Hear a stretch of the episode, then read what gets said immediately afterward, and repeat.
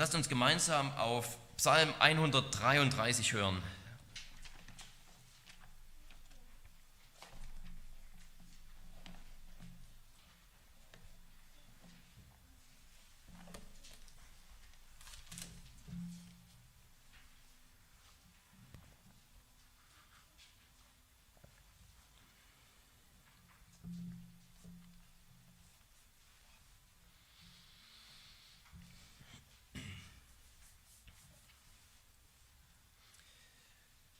Wallfahrtslied von David.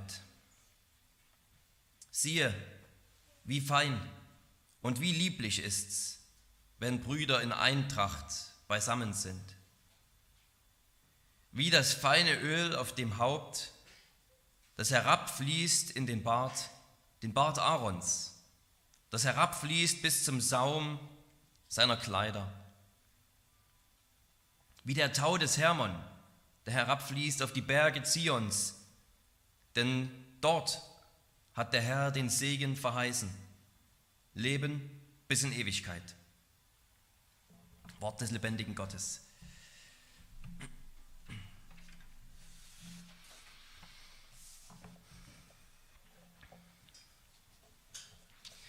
Liebe Geschwister, Psalm 133 ist ein wirklich herrliches Loblied, ein herrliches Loblied auf die Einheit. Etwas, was eigentlich unbeschreiblich ist, wird hier zu beschreiben versucht. Der unbeschreibliche Wert von echter, wahrer Glaubensgemeinschaft. Es ist eine Lobeshymne auf die Einheit unter Geschwistern. Es ist ein Wallfahrtslied für die Israeliten, die zusammen nach Jerusalem ziehen auf den Berg Zion und Geschrieben hat es David. Das heißt, wir bekommen hier schon so ein schönes Bild von Einheit, dass ein Volk Israel unter dem einen König David hinaufzieht zu einem Ort der Anbetung, um den einen wahren Gott anzubeten. Und sie singen dabei, was gibt es Schöneres, was gibt es Besseres, als wenn Geschwister beieinander wohnen in Frieden, in Einheit, wie die Anbeter Gottes auf Zion. Wir kommen nicht zu einem irdischen Berg, wir ziehen nicht nach Zion, aber wir kommen gemeinsam zu einem himmlischen Jerusalem, auch als ein Volk geeint, durch das Werk Jesu am Kreuz von Golgatha. Wir gehören noch nicht einmal zu diesem Volk, für das dieser Psalm ursprünglich geschrieben wurde, weil wir keine Juden sind, und doch haben wir geschwisterliche Einigkeit durch Jesu Blut, weil er unsere Sünden getragen hat und unsere Trennung mit Gott überwunden hat und miteinander.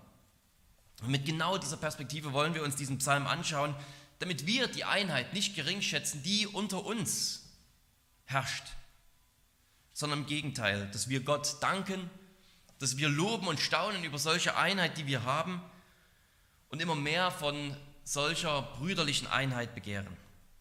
Und wir wollen das in drei einfachen Punkten tun, die den Versen entsprechen, nämlich indem wir zuerst über die Unbeschreiblichkeit solcher Einheit nachdenken, wie in Vers 1 das getan wird, und dann uns die zwei Vergleiche anschauen im zweiten und dritten Punkt, die eben den Versen 2 und 3 entsprechen. Zuerst also, wie schön und lieblich oder wie gut und lieblich könnte man auch sagen, ist es, wenn Brüder einträchtig beieinander sind oder beieinander wohnen. Das sollten wir uns zu Herzen nehmen, dieses Staunen des Psalmisten. Und da steht sogar noch mehr am Anfang. Es geht nicht los mit diesem Staunen, wie gut und lieblich, sondern es beginnt mit einem anderen Wort. Da steht am Anfang siehe, über ein Wort, über das wir leicht hinweglesen, aber das sollten wir nicht in so einem kurzen Psalm, wo wir davon ausgehen können, dass sowieso jedes Wort mit Bedacht gewählt ist.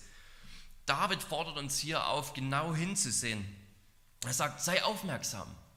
Lass dir das nicht entgehen, die Güte und die wahre Schönheit von Einheit.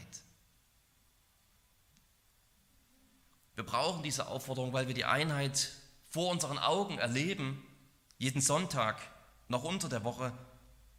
Und wir wollen ihren Wert nicht geringschätzen. Wir brauchen diese Aufforderung genau hinzusehen. David will uns wachrütteln und sagen, was für ein edles, was für ein hohes Gut habt ihr da eigentlich, so zusammenkommen zu dürfen in dieser Einheit. Schon mit diesen Worten sollen wir hervorgelockt werden und dann geht es weiter. David beschreibt nicht einfach, indem er sagt, so und so schön ist die Einheit, sondern er fragt eher, wie schön ist Einheit? Man kann es nicht einfach definieren, sondern er drückt, gerade, er drückt es gerade so aus, dass deutlich wird, dass es im Grunde unbeschreiblich ist, dass ihm die Worte dafür fehlen. Unbeschreiblich schön ist solche Einheit. Wie gut und wie lieblich. Sie ist von solchem Wert, dass man es gar nicht ausdrücken kann. Man kann nur fragen, staunen. Was ist das eigentlich für ein schönes Gut? Was hat Gott uns da geschenkt? Wer kann das je genug genießen in dieser Zeit oder in Ewigkeit? Wer kann das je genug genießen? Und die Verse 2 und 3 sind dann dieser Versuch, dieser tatsächliche Versuch, diese Schönheit einmal zu beschreiben. Und selbst da finden wir keine klare Definition, weil man, weil man Schönheit und eine solche belebende Kraft, wie sie von Einheit ausgeht, gar nicht beschreiben kann.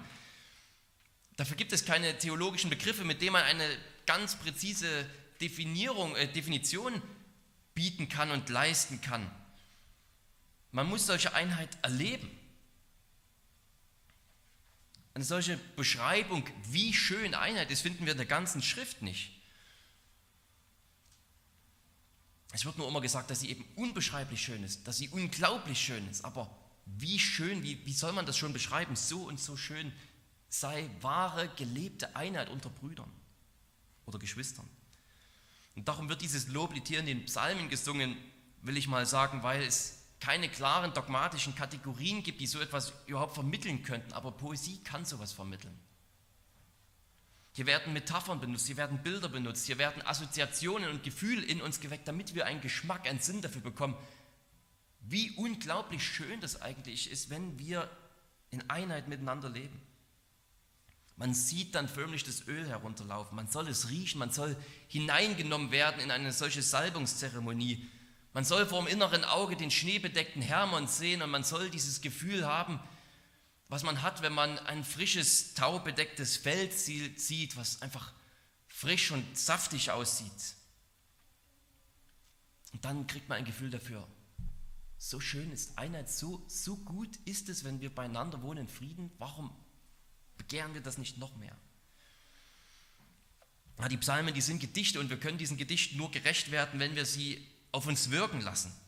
Das heißt nicht, dass dann bei der Auslegung auf einmal jede beliebige Interpretation nur richtig ist, richtig ist nur, weil es in mir irgendwie ein bestimmtes Gefühl hervorruft, aber das bedeutet zumindest, dass wir nicht einfach mit einer ganz sachlichen Satzanalyse schon dem Psalm gerecht werden und alles verstanden haben, sondern wir müssen uns hineinziehen lassen in diesen Psalm, hineinziehen lassen in dieses Erlebnis sozusagen, in diese Vergleiche, in diese Metaphern, in diese Bilder und natürlich in die Gemeinschaft.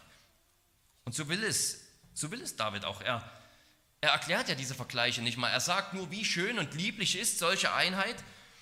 Und dann bringt er diese Vergleiche, wo es nicht mal genau klar ist, was ist jetzt hier der eigentliche Vergleichspunkt. Vielleicht gibt es sogar mehrere Elemente in diesen Vergleichen in Versen 2 und 3, die sich hier anbieten als Vergleichspunkt. Zuerst lobt er die Einheit und dann lädt er uns ein, diese Einheit zu verstehen, indem wir über den Duft von und die Schönheit und die Kraft und das Leben und den Segen von extrem viel Öl und Tau nachdenken. Und wenn wir uns dann hineinnehmen lassen und dafür ein Gespür bekommen, dann verstehen wir, wie gut und lieblich Einheit ist. Sie ist das, was wir brauchen. Sie ist richtig vor Gott. Sie ist richtig für den Menschen, gut für den Menschen, notwendig für den Menschen. Und sie ist lieblich, sie ist begehrenswert, sie ist, sie ist schön. Sie ist nicht einfach nur das, was wir gerade so brauchen, sondern sie ist dazu da, dass der Mensch darin aufblüht und Frucht bringen kann. Viel Frucht. Und ich will diesen Punkt damit beenden, kurz über das Wort Brüder nachzudenken. Brüder, das bedeutet natürlich, das gilt natürlich auch für die Schwestern, das gilt für alle Geschwister. Hier will ich gleich zum Punkt kommt, dass wir nämlich alle Geschwister sind, weil wir durch Jesus Christus Gottes Kinder sind, wenn wir an ihn glauben. Wir haben uns diese Familie, in die wir hineingenommen wurden, nicht rausgesucht. Wir haben uns unsere Geschwister nicht rausgesucht. Das macht Gott für uns. Und wir haben uns die Gemeinde nicht rausgesucht, in der wir hier und heute sind. Wir sind durch Gottes Führung hier gelandet. Vielleicht, weil wir hier durch diese Gemeinde zum Glauben gekommen sind, vielleicht, weil er uns auf andere Wege hierher geführt hat. Und wir gehören jetzt zu dieser Gemeinde und wer dazukommt und draußen bleibt, das können, können wir nicht bestimmen. Gott hat uns hier so in dieser Gemeinde zusammengefügt, wie er es wollte. Und wie gut und lieblich ist es, wenn wir in dieser Einheit zusammenleben. Lass uns diesen Text also nicht lesen, indem wir hören, wie gut und schön ist es, wenn ich mich mit Leuten umgeben kann, die alle so denken wie ich, die die gleichen Hobbys haben, die gleichen Ansichten in allen theologischen Fragen, die gleichen politischen Ansichten. Solche Einheit ist eher langweilig, auch wenn es verständlich ist, dass wir so denken. Aber indem wir darüber nachdenken, wie schön es ist, solche Einheit aufgrund unseres Glaubens zu haben, der uns hier zusammenbringt, sollen wir natürlich auch motiviert werden, solche Einheit unter uns immer mehr zu suchen. Und wenn du merkst, ich weiß diese Glaubensgemeinschaft gar nicht richtig zu schätzen, die Gott uns geschenkt hat, und darum habe ich sie vielleicht gemieden oder vernachlässigt, oder wenn du sogar merkst, ich habe die Gemeinschaft sogar gefährdet durch mein Verhalten und kaputt gemacht durch meine Handlungen und Worte, dann lass dich umso mehr mit hineinnehmen und ganz neu schmecken und sehen und empfinden, was es bedeutet, eine Einheit zu leben. Und dann kehre um von deinem falschen Weg, begeb dich wieder mit deinen Geschwistern auf die Wallfahrt hin zur vollen Glaubenseinheit. Und wie schön die ist, die wollen wir uns jetzt ansehen mit dem zweiten Punkt. Sie ist wie Öl auf Aarons Bart. Das ist der erste, der erste Vergleich, um hier die Qualität von Einheit unter Geschwistern auszudrücken. Und da geht es schon los. Das ist eigentlich ein so reiches Bild, dass man gar nicht genau weiß, was jetzt der eigentliche Vergleichspunkt ist. Geht es um die Qualität des Öls? Geht es um die Menge des Öls? Geht es um das Herabfließen des Öls? Geht es mehr um Aaron? Es gibt so viele Verknüpfungen, die sich hier gegenseitig befruchten sozusagen, um uns ein reiches, wirklich intensives, volles Bild davon zu liefern, und uns hineinzunehmen in ein solches Erlebnis. Und das Grundbild ist natürlich völlig klar. Der Schönheit, die Schönheit und Lieblichkeit von echter gelebter Gemeinschaft, das ist wie herabfließendes Öl. Es ist wie viel herabfließendes Öl. Und wenn es dir beim ersten Lesen so ging, wie es mir oft geht, wenn ich das lese, dann denken wir vielleicht, das ist eine eher eklige Vorstellung vielleicht mit etwas Öl die Hände einreiben und das Gesicht mag ja ganz gut sein, aber auf die Haare schütten, sodass es überall runterläuft, bis auf die Kleidung und so weiter. Das ist vielleicht nicht unser Ding, aber hier in dieser Gesellschaft, in dieser Kultur ist es ein Festakt der höchsten Güte gewesen.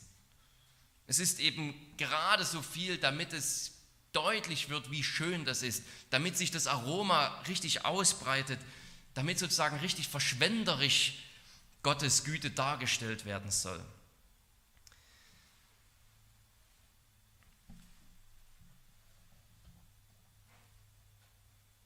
Und es ist eben so viel Öl, dass, es, dass man nicht nur hier ein bisschen aufs Tuch macht, man muss vielleicht noch dreimal nachnehmen, um überhaupt etwas einzureiben, sondern es ist eben, so ist ja Einheit nicht. So ist ja Einheit unter Geschwistern nicht, dass man noch dreimal nachnehmen muss, sondern die Schönheit von Einheit ist ja eben gerade völlig überfließend, völlig extrem sozusagen. Es kennt keine Grenzen, es ist maßlos an Güte. Die Schönheiten, die Lieblichkeiten, die Qualität wahrer Einheit ist maßlos an Güte.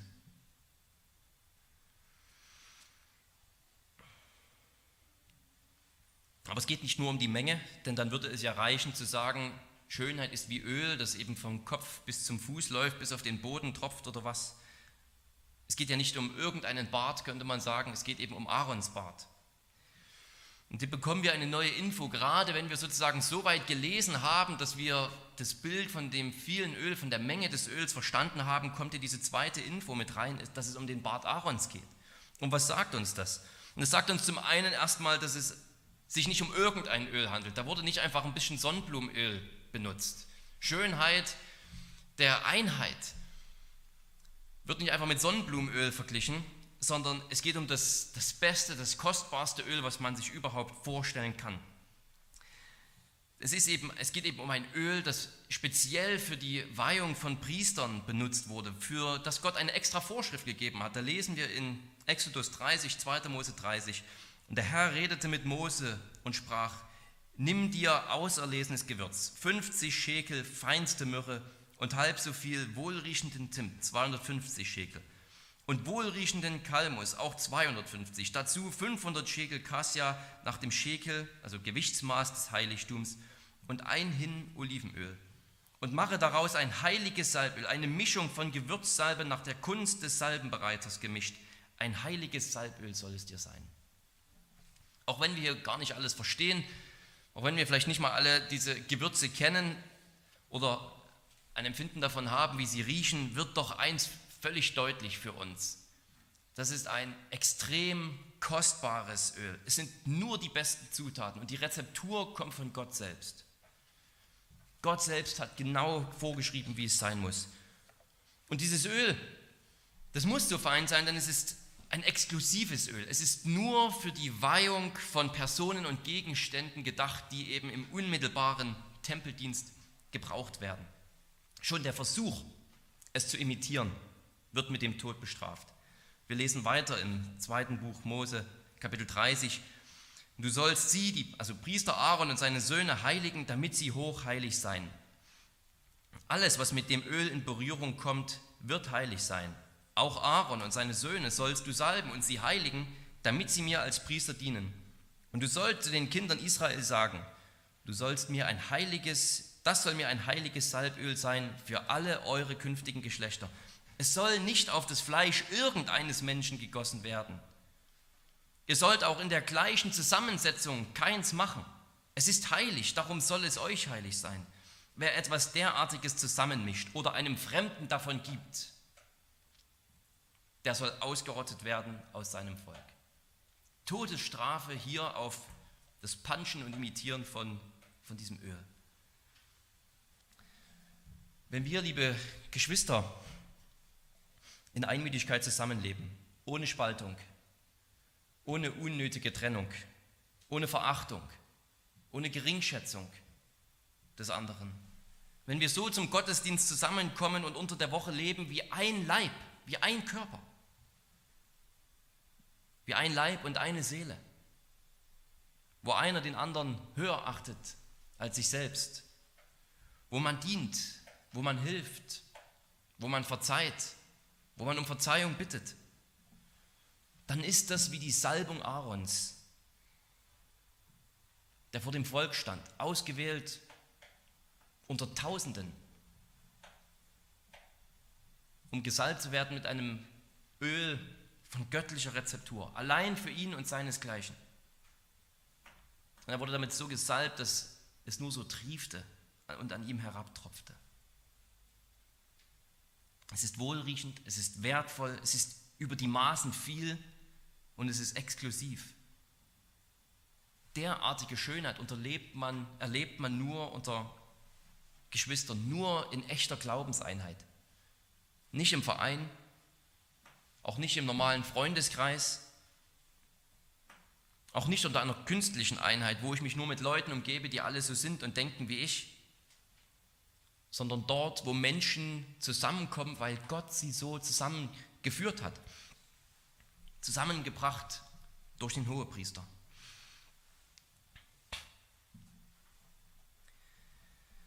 Und dass diese Salbung hier beschrieben wird, das zeigt natürlich auch ein bisschen, dass Israel durch diese Einheit miteinander eigentlich zum Segen werden sollte. Wie der Priester, so sollte Israel selbst zum Segen werden für die umliegenden Nationen. Israel sollte wie so ein Wohlgeruch sein durch seine gemeinsamen Feste und Gottesdienste und sein Leben in Liebe und Einheit. Damit die umliegenden Nationen diesen Gott Israels erkennen und staunen und fragen, was ist das für ein Gott, dem ihr dient? Und obwohl Israel darin versagt hat, letztlich, das wissen wir, ist es doch in Jesus Realität geworden. Jesus kommt und er offenbart uns diesen Gott, weil wir bei ihm Einheit und Einigkeit in Perfektion sehen. Wir sehen bei ihm vor allem die Einheit der Dreieinigkeit in ganz besonderer Weise. Es ist ja so hier in diesem Bild, der Priester, der wird gesalbt, so dass Öl von oben herabläuft und dieser gesalbte Priester mit Öl, das von oben herabläuft, er ist das Abbild für schöne, wahre, gute Einheit. So denkt dieser Psalm. Dieser gesalbte Priester mit extrem viel Öl gesalbt ist das Abbild ist der beste Vergleich für Einheit. Und genau das sehen wir in Gott. Denn solche Einheit der gemeinschaftlichen Liebe, das ist bestimmend für das Wesen Gottes. Als Jesus getauft wird, um seinen Dienst auszuführen, das Reich Gottes zu bringen, da steigt er aus dem Wasser und von oben herab vom Vater kommt wie das Öl, der Heilige Geist wie eine Taube auf Jesus und der Vater sagt, das ist mein geliebter Sohn, an dem ich wohlgefallen habe. Das ist mein Sohn, den ich liebe, an dem ich mich freue. Ja, das von oben herabfließende Öl, das ist sicherlich ein Hinweis auf das Wirken Gottes, denn man könnte ja sonst auch das Bild einer Quelle nehmen oder sonst was für ein Bild, um einfach Reichtum und Kostbarkeit zum Ausdruck zu bringen. Aber dreimal wird hier in diesen zwei Versen vom Herabfließen des Öls und des Taues gesprochen. Es fließt herab, weil es von oben kommt. Es fließt herab, weil es sich ausbreitet von Gott aus. Und in Gott selbst sehen wir darum diese Einheit, in dem Vater, in dem der Vater seinen Geist auf den Sohn legt, diesen Menschen Jesus von Nazareth salbt mit dem Heiligen Geist, um Priester zu werden für uns. Und plötzlich sind wir hineingenommen in diese, in diese perfekte Einheit der Gottheit. Nichts ist so begehrenswert wie die Einheit Gottes und das Evangelium ist, dass Gott uns hineinnehmen will in diese Einheit, dass wir hineingenommen sind in diese vollkommene Liebesbeziehung zwischen dem Vater und dem Sohn durch den Geist. Das ist das Evangelium, dass wir hineingenommen werden und diese Einheit miterleben dürfen. Jetzt schon, dann unter uns Menschen und dann natürlich in Ewigkeit in seiner Gegenwart. Durch sein ganzes Leben hindurch tut der Sohn, was er vom Vater gesagt bekommen hat. Er tut den Willen des Vaters. Er ist ihm völlig gehorsam. Sie sind so, sie sind so eng verbunden, sie sind so sehr eins, dass der Sohn nichts sagt und nichts tut, was er nicht vorher beim Vater sieht. So sagt es Jesus. Er ist dem Vater gehorsam bis zum Ende, aus Liebe zu ihm bis zum Tod am Kreuz. Psalm 133 gibt uns nicht irgendeinen Vers, einen einzelnen Vers oder ein einzelnes Wort, wo wir Christus sehen, wo genau deutlich wird, hier, das ist der Schlüsselvers, wie wir sozusagen hier im Psalm 133 Christus finden. Es ist ein Loblied auf die, es ist ein Loblied darauf, wo Menschen in Einheit und mit einem Sinn zusammenleben. Aber indem wir über diese perfekte Einheit nachdenken, können wir quasi gar nicht anders, als zu Christus hingeführt zu werden, wo uns der eine wahre Gott in vollkommener Einheit offenbart wird. Der Sohn, der schon, der schon als zwölfjähriger Junge sagt, ich muss doch sein in dem, was meines Vaters ist, im Haus meines Vaters. Der Vater, der mehrfach den Sohn bestätigt und sagt, das ist mein geliebter Sohn. Der Geist, der Jesus in seinem ganzen Dienst sozusagen begleitet, der auf ihn ist in einer nie dagewesenen Fülle und Kraft, damit Jesus seinen Dienst vollbringen kann. Der ihn auferweckt von den Toten. Ja, wo bekommen wir ein besseres Bild als in den Evangelien für solche perfekte Einheit, wo Gott selbst eben erscheint und wo uns die Beziehung zwischen dem Vater und dem Sohn und dem Geist genau beschrieben wird. Und wir es in so vielen wunderbaren Stellen sehen, diese, diese Harmonie der Dreiheit Gottes. Ja, das Begehren von Einheit heißt eben auch Gott immer mehr zu begehren und über die Einheit und die Lieblichkeit und die Schönheit unter Geschwistern nachzudenken, heißt eben dann auch automatisch über die Schönheit Gottes zu staunen, über die Schönheit des göttlichen Wesens, der die Liebe ist. Denn der Vater liebt den Sohn und den Geist und der Geist liebt den Sohn und den Vater und der Sohn den Vater und den Geist. Und wir sehen in den Evangelien, wie diese lebendige und liebende Einheit quasi herabfließt zu uns Menschen, um uns hineinzunehmen. Gott ist die Liebe und hat uns zuerst geliebt in dem Geliebten. Und die Liebe ist erschienen und sie besteht darin, dass Gott seinen Sohn gesandt hat für die Versöhnung unserer Sünden.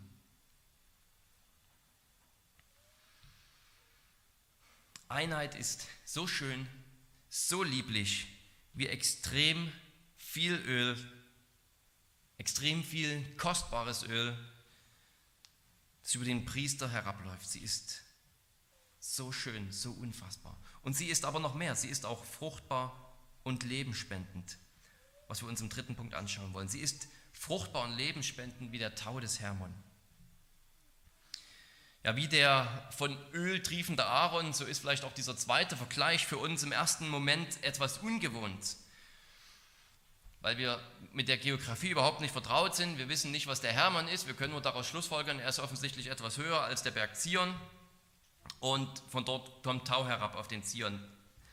Aber das reicht eben auch schon sogar, um das eigentliche Anliegen dieser, dieser, dieses Vers zu verstehen, selbst wenn wir mit der Geografie überhaupt nicht vertraut sind. Gelebte Einheit ist wie herabfließender Tau, der Fruchtbarkeit und Leben mit sich bringt. Der Hermann, das ist der höchste Berg in Israel, also oder war der höchste Berg in Israel, jetzt in Syrien, denke ich. Er ist über 2800 Meter hoch und fast immer mit Schnee bedeckt. Und er ragt wirklich wie ein herrliches Monument in der Landschaft. Und der, der Berg Zion, der ist im, im Gegensatz dazu nicht einmal 800 Meter hoch, zählt vielleicht nicht mal als Berg heute. Und wegen seiner Höhe kommt eben dann die, kommen eben diese heißen Winde aus dem Süden und kühlen sich extrem schnell ab am Hermon und verwandeln sich eben in Tau oder in, in, in Flüsse und in Regengüsse, sodass um den Hermon herum sozusagen ein extrem fruchtbares und wirklich schönes Land ist. Das ist ein massiver Berg, der sozusagen durch seine Höhe dazu beiträgt, dass das ganze umliegende Land extrem fruchtbar ist. Der Tau könnte hier, also es könnte sein, dass hier in diesem zweiten Vergleich der Tau eigentlich viel weniger ist, weil das Bild des Taus jetzt nicht so massiv und extrem viel klingt wie herabfließendes Öl, und dann liegt der Fokus eben eher auf der Fruchtbarkeit. Es könnte aber auch fast eine Beschönigung sein. Der Tau des Hermon, das ist quasi nichts anderes als massive Regengüsse. Es könnte auch sein, dass hier also nochmal zum Ausdruck kommt, wie viel das eigentlich ist. Denn es ist eben der Tau des Hermon. Es gibt nur ein Problem, zumindest ein Problem für viele Ausleger, die dann hier eben Fehler und, und Schwächen im Text sehen. Es ist faktisch unmöglich, dass der Tau des Hermon auf den Bergen Zion landet, weil da über 150 Kilometer dazwischen liegen. Das ist so, als würde man sagen, dass der Tau in Heidelberg aus dem Schwarzwald kommt. Aber das passiert de facto nicht. Das könnte entweder darauf hindeuten, dass es hier tatsächlich sogar um, um Regenwolken geht oder um Flüsse, die sich am Hermann bilden und die dann bis zum Berg Zion reichen. Oder es ist vielleicht gerade der Sinn dieses Bildes, etwas total Ungewöhnliches, Außergewöhnliches, nahezu Unmögliches zu beschreiben. Brüder, die einträchtig beieinander wohnen, Geschwister, die in Einheit und Liebe Zeit miteinander verbringen. Das ist, als würde der Tau des Hermann die Berge Zions fruchtbar machen. Das geht eigentlich gar nicht ohne das Wirken Gottes. Es ist ein übernatürliches Werk. Es könnte genau diese Botschaft sein, dass solche Gemeinschaft ein wahrhaft göttliches Werk ist und ohne sein Wirken völlig unmöglich. Das würde zumindest passen, wenn wir uns Menschen bedenken. Uns liegt es ja so im Blut, aufgrund unserer Sünde Streit zu verursachen, im Zwist zu leben, in Trennungen, in Scheidungen. Ist uns das nicht viel natürlicher als die Einheit? Fällt es uns nicht leicht, Einheit kaputt zu machen und extrem schwer, Einheit wirklich wieder zu verbinden, zusammenzubringen, vielleicht unter persönlichen Opfern, unter persönlicher Demütigung? Fällt es uns nicht vielleicht auf Einheit zu pfeifen einfach zu sagen, macht euer Ding alleine? Ich suche mir wen anders. Sind wir nicht sehr gut darin, unsere Geschwister zu ignorieren oder zu verletzen? Ja, es bedarf dieses übernatürlichen Werkes Gottes, dass er durch den Geist an unseren Herzen wirkt, sodass wir diese Einheit so wertschätzen wie David und sie suchen und bauen und verfolgen mit ganzer Kraft. Was bedeutet nun das Bild? Warum ist Einheit unter Geschwistern wie der Tau des Hermon, der auf den Zion fällt, den Ort der Gottesbegegnung? Die Antwort wird wahrscheinlich hier dann im letzten Teil, im letzten Abschnitt gegeben. weil Gott dorthin nach Zion zu diesem Versammlungsort den Segen bestimmt hat. Gott will, dass dort Segen und Leben landet. Einheit ist wie wenn Leben von oben herabfließt von einem Berg auf den Ort, wo die Gemeinde Gottes, wo die Gemeinde Gott begegnet. Einheit ist wie wenn das Leben herabfließt auf den Ort, wo die Gemeinde Gott begegnet, denn Gott will dort seinen Segen geben. Also in der Gemeinschaft der Gläubigen, wenn sie zusammenkommen zum Gottesdienst, dahin gibt Gott seinen Segen. Und wirkliches Zusammenleben, wirkliche Einträchtigkeit, eines Sinnes zu sein, das ist, das ist eben genau dieser Ort, wo Gott den Segen hin bestimmt hat. So ist Gemeinschaft. Es ist beinahe so, als würde hier im Psalm ein Zirkelschluss entstehen, weil es sind ja Wallfahrer, die nach Zion gehen. Und Wallfahrer, die in Zion sind und dort in Einheit zusammenleben, die sind wie, als würde der Segen vom Hermann auf den Berg Zion kommen.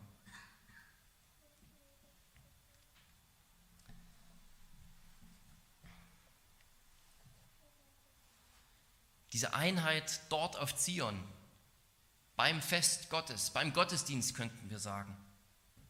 Es ist wie wenn Leben dorthin kommt, weil Gott dort das Leben und den Segen hin bestimmt hat. Also wo die Gemeinde zusammenkommt, einträchtig eines Sinnes zum Gottesdienst, dann wird dort das Leben aufblühen, weil genau dorthin Gott den Segen bestimmt hat. Genau dort will er sein. Genau dort will er mit seinem Wort dienen und aufbauen.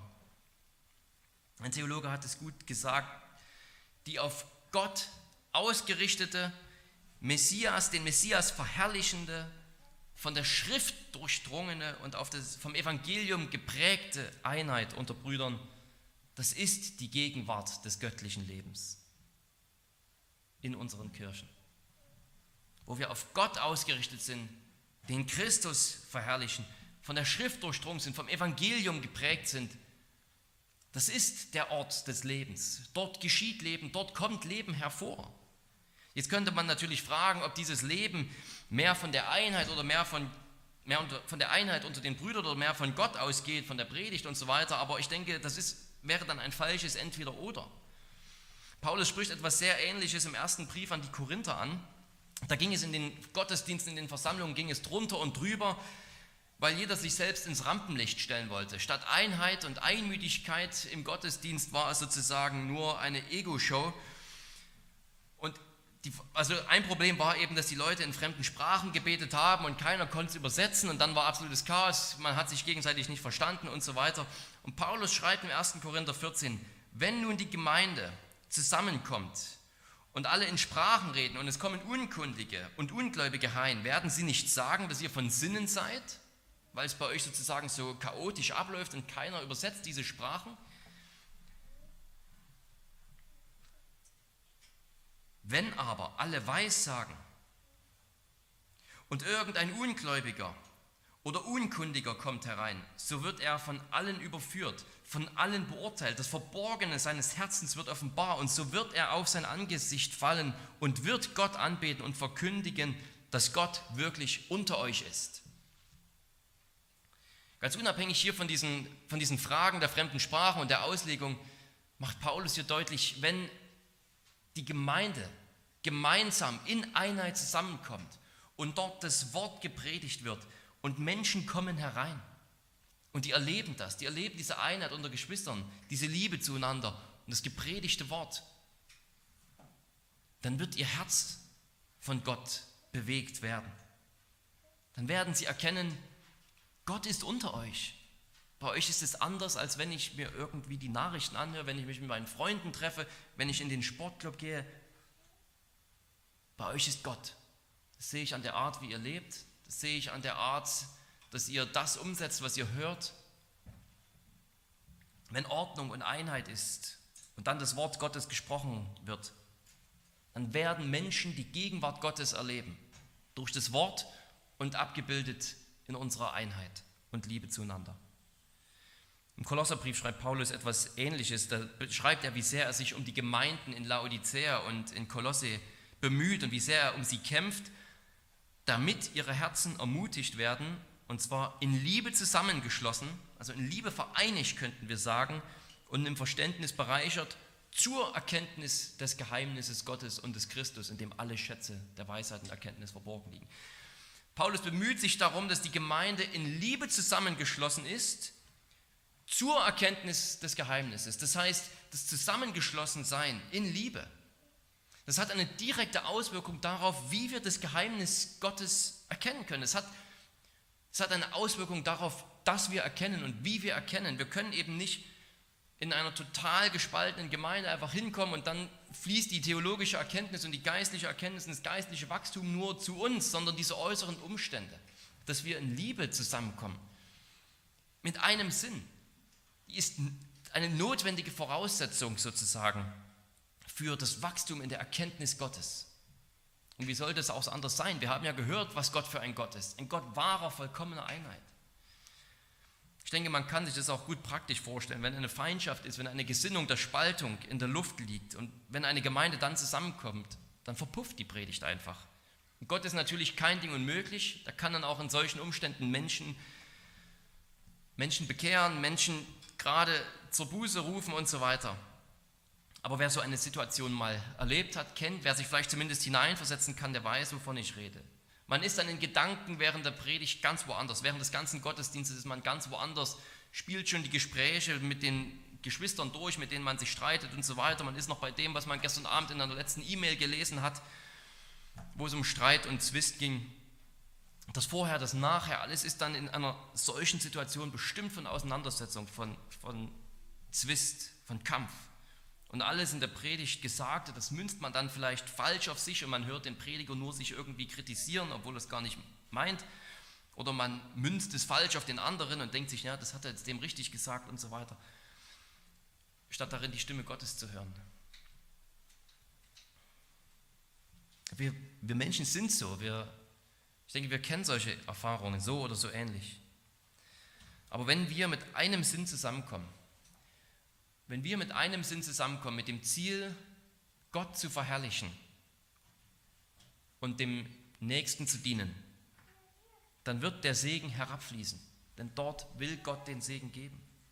Das geistliche Leben unter uns wird dann aufblühen. Gott will uns begegnen, aber er will uns nicht begegnen, wenn wir allein in den Wald gehen oder wenn wir uns in eine Hütte zurückziehen, allein mit unseren Gedanken, sondern er will uns begegnen in der Gemeinschaft, in der Gemeinschaft der Heiligen, der Gemeinschaft von Menschen im gemeinsamen Gottesdienst.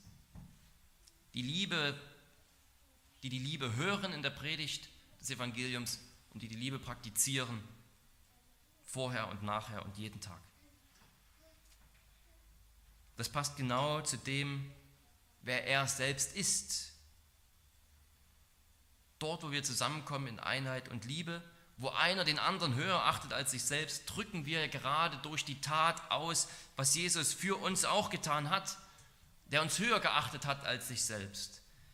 Er, der der Herr ist, wurde doch zum Sklaven für uns, zu unserem Diener bis zum Tod auf Golgatha, wo er um unserer Sünde willen gestorben ist, um unserer Sünde willen von Gott verlassen war. Ja, diese, diese Einheit, die der, die der Sohn, die Jesus sein ganzes Leben zum Vater hatte, die war dort am Kreuz vorbei. Er hat den Fluch Gottes dort ertragen. Er war von Gott verlassen um unseren Willen, damit wir Einheit und Gemeinschaft mit Gott haben können und miteinander. Der dreieine Gott lebt natürlich immer und alle Zeit in vollkommener Einheit. Es ist ein großes Geheimnis, wie Jesus, der Sohn Gottes, Mensch werden konnte und als Mensch die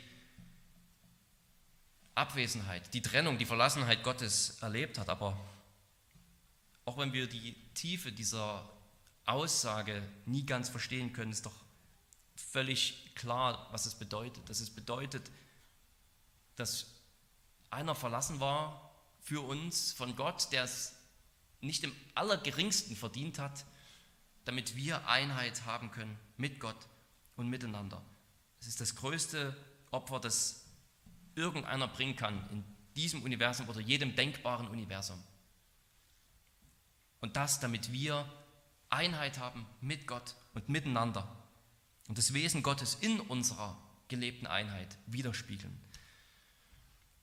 Dass das so ist unter uns, dass wir das glauben und dann so leben, das schenke uns Gott durch den Heiligen Geist. Amen. Lasst uns beten.